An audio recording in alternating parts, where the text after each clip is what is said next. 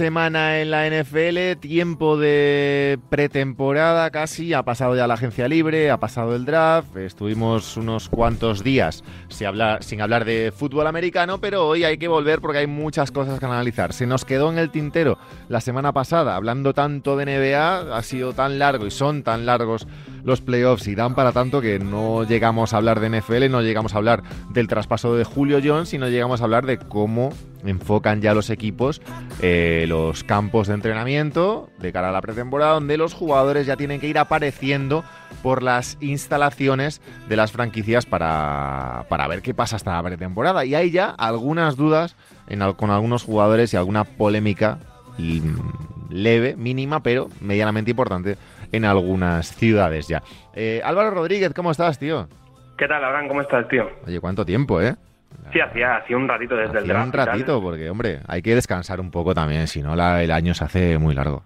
Sí, sí, sí, hay que darle un poco, un poco de barbecho, rotación de cultivo, porque si no nos quemamos. eso es, hay que refrescar un poquito ideas, eh, refrescar ideas, pensar un poquito cosas nuevas y ver, ver qué pasa. Decía yo que se me había quedado en el tintero de la semana pasada, pero se puede hablar igualmente, ese traspaso de Julio Jones, eh, bueno, rankeado donde digamos, en el puesto 1, 2, 3, 4, 5, donde queramos, de mejores receptores de la, de la NFL, Julio Jones, que deja los Falcons, los Atlanta Falcons, y va a jugar en los Tennessee Titans. Ya una vez, porque a veces hablamos muy rápido y, y, en el momento nos salen argumentos que a lo mejor con una semana de pausa, una semana congelados ahí, cambian un poquito, pero después de unos días ¿Cómo ves este traspaso? Eh, ¿lo, has, ¿Lo has asimilado ya? ¿Lo has, eh, te digo, lo has naturalizado? ¿Ya te imaginas a don Julio en Tennessee?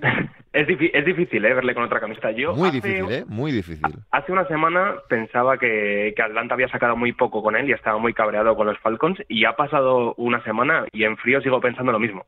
Creo que está un poco tapado no por la última temporada, las lesiones y demás, que hace que no le vemos, pero cuando Julio Jones ha estado sano, lo que tú dices, top 5, te diría top 3, incluso tramos del mejor receptor de la liga, ¿no? Segunda ronda de 2022, cuarta ronda de 2023, eh, unos Titans además que venían de jugar playoffs, es decir, esto no es... Eh, un equipo muy malo que de repente pilla a un jugador muy bueno, sino que es un equipo que ya era muy bueno, Hmm. no excepcional, digamos, pero era muy bueno, tenía ya una base más que interesante, una base además de receptores bastante interesante también, con, con AJ Brown ahí liderando el, el tema, y que de repente pilla Julio Jones. Es decir, ¿cómo cambia esta situación? ¿Cómo cambia la temporada para los Titans este fichaje? Claro, mejora muchísimo, ¿no? Porque después de AJ Brown eh, perdieron a, Corey Davis, ese segundo receptor, y era la nada lo que tenían, no un solar ahí. Y claro, ahora tienes dos jugadores que pueden ser muy buenos, que han sido receptor número uno en su momento, y que lo que va a hacer es mejorar al resto, ¿no? Lo que quedaba ya no tiene tantas responsabilidades, no tiene que ganar tanto por el exterior contra los mejores rivales, ¿no? Y eso, eso les favorece. Así que mejora el equipo en el juego de pase, el traspaso de, Julio Jones, y además mejora el resto de receptores y también AJ Brown, que ya era una, una mala bestia ¿eh? que, era su segundo año y ya había pasado los dos años de, las mil yardas, si no me equivoco. Es que además hablamos, eh, lo repito, un equipo que tenía una base ya muy importante, es decir, AJ Brown pues ponedle en la posición que queráis, pero eh, ya situado, no en la élite absoluta, pero sí en una posición. eso es, de, los jóvenes o el mejor o de los mejores. Mm. Y, que esto no lo, no lo hemos comentado, uno de los mejores running backs también, como es Derrick Henry.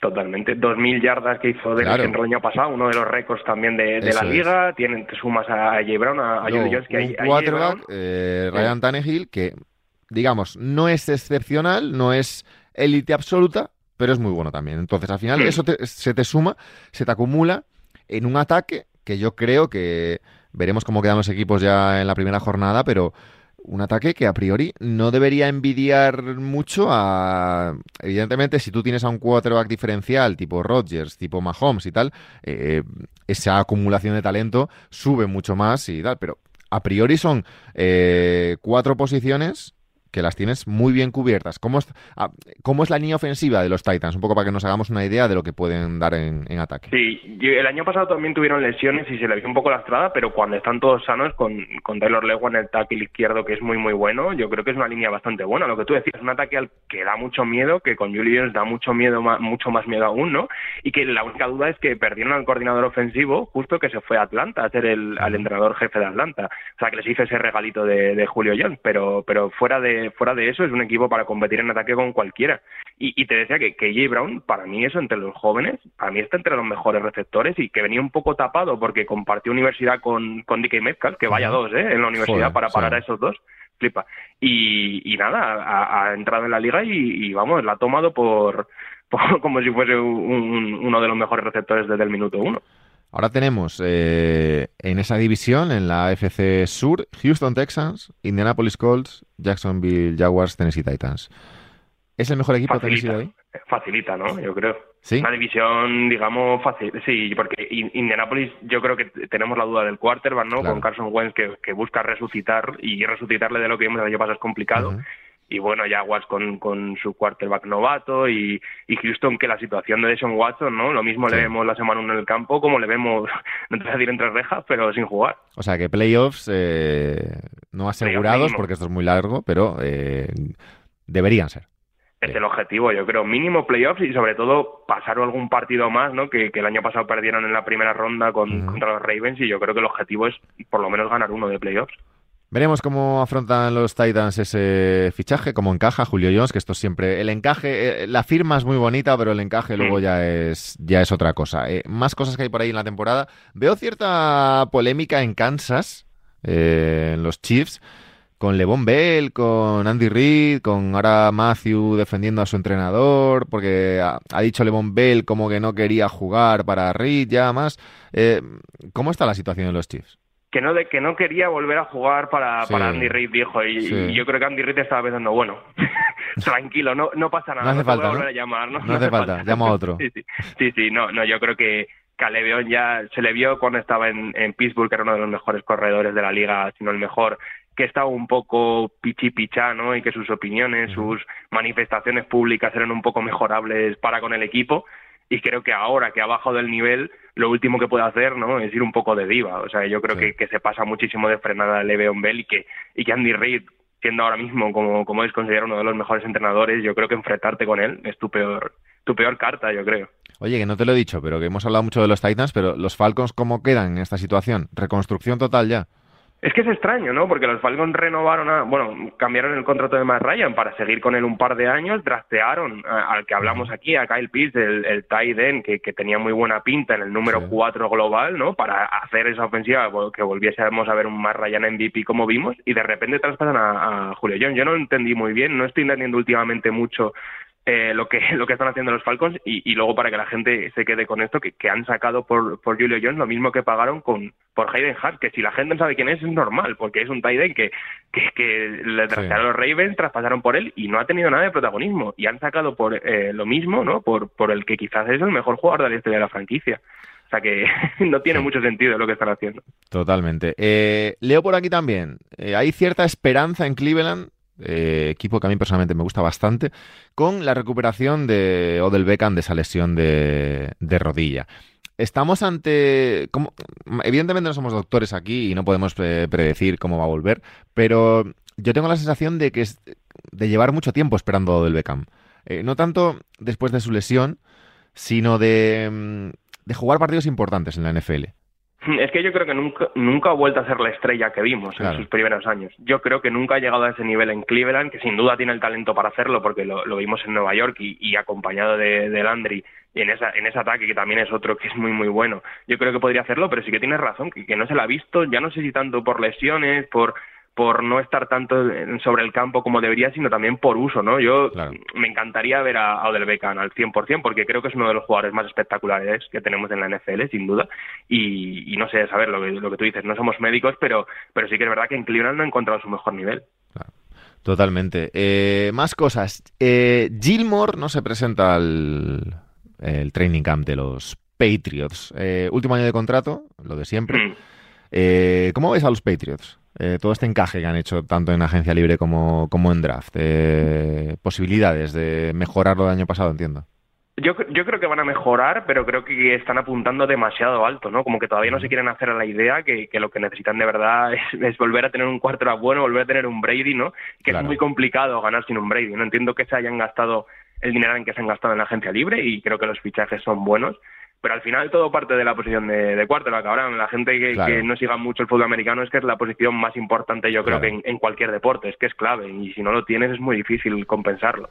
Eh, y te decía lo del Beckham, pero hay otro jugador al que yo llevo esperando también, diría, no tanto tiempo, porque es verdad que el Beckham yo tengo la sensación de llevarlo esperando mucho, pero a lo mejor dos temporadas a que Elliott sí que lo llevo esperando.